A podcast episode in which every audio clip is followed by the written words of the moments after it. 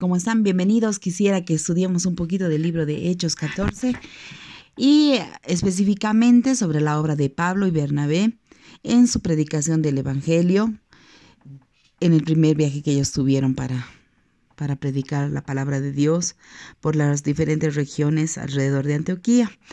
Eh, como nos habla el primer versículo del 1 al 7, Pablo y Bernabé fueron a Iconio. ¿Qué era Iconio? Era un crisol cultural de los colonos frigios, griegos, judíos, romanos, ubicados a unos 128 kilómetros eh, al sureste de Antioquía de Pisidia. Este lugar eh, era bastante lleno de diferentes culturas y ellos desarrollaron ahí una obra de evangelismo donde se quedaron por mucho tiempo, parece alrededor varios alrededor de un año más o menos, estuvieron asentando iglesia en ese lugar. Cuando predicaban eh, había señales y prodigios que eran pruebas de del poder divino y que confirmaban que Pablo y Bernabé hablaban de parte de Dios aunque Bernabé no era un apóstol en, un mismo sentido que Pablo, ya que no pertenecían al grupo de los doce discípulos. Recordemos que Pablo se convirtió después, ¿no? A causa de que él era un perseguidor de los cristianos, era un asesino de cristianos, pero el Señor tuvo la complacencia de aceptarlo y llevarlo a ser un gran predicador. Gracias a Pablo, eh, rescatando la vida de Pablo, podemos ver que él ha tenido mensajes muy poderosos, escribió cartas muy hermosas a las diferentes iglesias, fue un eh, un gran evangelizador, un excelente maestro, un excelente escritor que nos dejó eh, epístolas muy completas como de, gran riqueza como es Romanos y como es eh, también las escrituras a Corintios, a Gálatas y a las diferentes iglesias. En, en, esto vemos que el, ese primer viaje que tienen ellos dos como misioneros de la iglesia, como mensajeros, existen eh, bastantes disputas ¿no? en estos lugares. Muchas personas se habían convertido a causa de los milagros y los prodigios que vieron a través de ellos. Pero uh, pasa lo siguiente, que al ver las disputas, e, es decir, que existían por los aquel entonces judíos del lugar, ocasionaron que ellos tuvieran que huir a, Listra, a Derbe, a ciudades de Icaónica, provincia de Roma, Galacia, cerca de Iconio, poblaciones pequeñas donde Pablo empezó en realidad el ministerio. Y como empieza en el verso 8, existe un apedreamiento que sufre Pablo en Listra. ¿Cuál es la, el contexto de esto? Podemos ver que Pablo le gustaba visitar las sinagogas y era su lugar favorito donde él se dedicaba a predicar también el Evangelio. Pero en Listra, según lo que nos menciona el versículo 8, no existía, no existía una sinagoga, porque era una población bastante pequeña. Y él en su caminar, Pablo y Bernabé, encuentran a un hombre que era imposibilitado de caminar, era un cojo de nacimiento. Y al hablar de Pablo, lo miran y se produce un milagro de sanidad.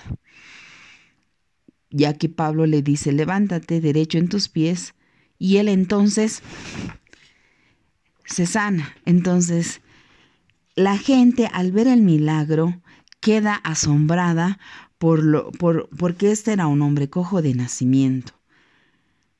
Esto lo que produce no es como lo que pasó con Pedro, que la gente queda con ganas de aprender más y de escucharlo Pablo, sino que el hecho de la sanación de un cojo de nacimiento, la gente confunde a Pablo y a Bernabé con dioses, los compara con el dios de Mercurio, Júpiter, ya que ellos tenían una creencia mitológica en esos dioses. Y Pablo y Bernabé se, al enterarse de que las personas comenzaban a querer traer ofrendas, a querer hacer un ritual porque los consideraban como dioses, rasga, dice, sus vestiduras delante de ellos. Ahora, este es un acto muy importante, ¿no? Cuando Pedro sana a un cojo, de igual manera en una sinagoga, produce una, un una inmediata arrepentimiento y una antesala para la predicación del Evangelio. En esta ocasión, cuando Pablo prácticamente hace casi el mismo milagro con Bernabé, no produce esto en las mismas personas y esto, dado que probablemente las personas que presenciaron ese milagro tenían en sus corazones algo que muchos de nosotros, los humanos, somos expertos en tener, que es la idolatría. ¿Cuántas veces nosotros nos fijamos a las personas que están frente a nosotros, que probablemente puedan hacer un milagro? Yo me imagino si en la actualidad pudiéramos presenciar una sanación de alguien que ha nacido cojo de nacimiento, ciego de nacimiento, o que supiéramos que está enfermo tal vez probablemente de COVID y es sanado milagrosamente, probablemente veríamos a la persona que ha orado por, e, por esa vida como la hacedora del milagro. Y tal vez en nuestro corazón se levantaría un ídolo por esa persona, una admiración, una contemplación hacia esa vida. ¿Qué es lo que pasó en este momento, no? No vieron al Dios que estaba detrás de esa obra si no vieron a las personas que estaban delante de ellos. Entonces, cuando Pablo y Bernabé les explican y les dicen que no tienen que adorarles a ellos, sino que lo que han hecho estaba mal, ya que para ellos lo que querían mostrar era el poder de Dios en sus vidas, el poder sanador, la misericordia de Dios con esa vida al darle una sanidad completa y poder así glorificar el nombre de Dios y específicamente predicar el Evangelio de Jesucristo. Entonces, cuando ellos demuestran que y les llaman la atención a estas personas, y les dicen que no es lo que ellos desean, que no está bien, porque no son ellos objeto de, adoración, sino el Dios verdadero. Las personas que estaban ahí comienzan a querer apedrearlos, debido a que también había judíos incitadores, y son apedreados y echados de ese lugar, al punto de casi confundirlos que, Pablo estaba muerto. Ahora, ¿qué pasa en, en este aspecto? Y eso me gustaría que reflexionemos juntos. Es que muchas veces nosotros no vemos al hacedor de milagros como o el hecho de un milagro no, no va a producir necesariamente un cambio de fe, una, un arrepentimiento en, en la vida de las personas. Lo que hace realmente que una persona pueda acercarse a Dios es la obra redentora de Cristo, es la predicación real del Evangelio.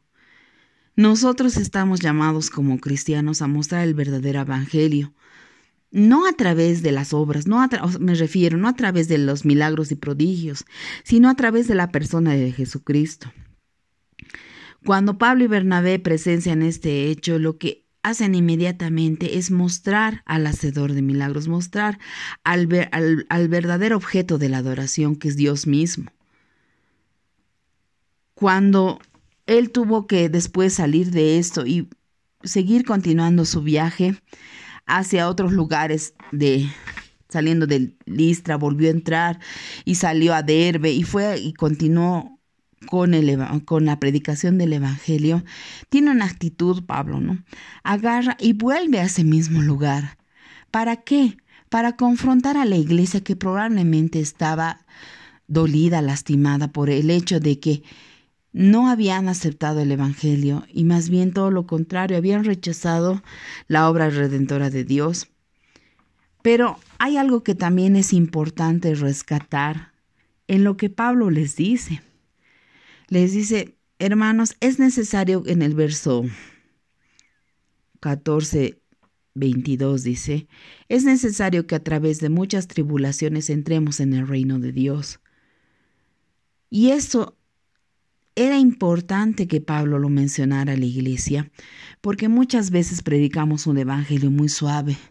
Pensamos que por el hecho de aceptar a Jesús vamos a tener una vida llena de paz, llena de tranquilidad. A veces les decimos a las personas que si ellas aceptan a Cristo, Cristo les va a solucionar sus problemas, Cristo les va a pagar sus deudas, Cristo los va a hacer sentir bien, Cristo los va, Cristo los va tal vez probablemente a dar prosperidad, a dar sanidad. Y eso es mentira, porque realmente la vida del cristiano está marcada por la tribulación, está marcada por la fe, que a pesar de cualquier circunstancia, que a pesar de cualquier adversidad, nosotros sigamos creyendo y manteniéndonos firmes en la creencia del Evangelio, en la creencia de la obra de Cristo en nuestras vidas, porque no hay mayor milagro que el de la salvación. No hay regalo más grande, no hay prosperidad más grande, no hay bienestar más grande que el saber que nosotros hemos sido perdonados por nuestros, de nuestros pecados, que el saber que la obra que Cristo hizo en la cruz del Calvario con su vida, con su muerte y con su resurrección, nos ha hecho aceptos delante de Dios y hemos sido perdonados. ¿De qué? De una condenación eterna. Recordemos que cuando pasemos a la presencia de Dios, personas que crean o personas que no crean en Él, igual nos vamos a presentar delante de Dios, delante del juicio de su trono, y vamos a tener que, presentarnos delante de Él como somos. Si hemos sido creyentes, si hemos abrazado la fe en Jesucristo, si hemos aceptado su obra redentora, probablemente estaremos gozosos y recibiremos la corona de justicia, la corona incorruptible. Pero si hemos pensado que Dios solamente era aquel hada mágica que nos iba a cambiar la vida, que nos iba a volver felices de un momento triste, que nunca nos iba a hacer pasar momentos tristes o que probablemente nos tenía que dar todo lo que nosotros deseáramos egoístamente, estaremos realmente conociendo al Dios verdadero, a ese Dios justo, a ese Dios santo, a ese Dios que no es burlado y que va a juzgar con justo juicio. Así que es importante recalcar que cuando Pablo viajó y tuvo una respuesta adversa, él no se desmotivó, él no flaqueó, sino que como dice su palabra en la carta a Timoteo, dice, eh, bueno, he terminado la buena carrera, he acabado mi carrera, ¿no? Y realmente para mí el vivir es Cristo y el morir es ganancia. Tenemos que que desafiarnos como creyentes a seguir confiando en Dios, a tener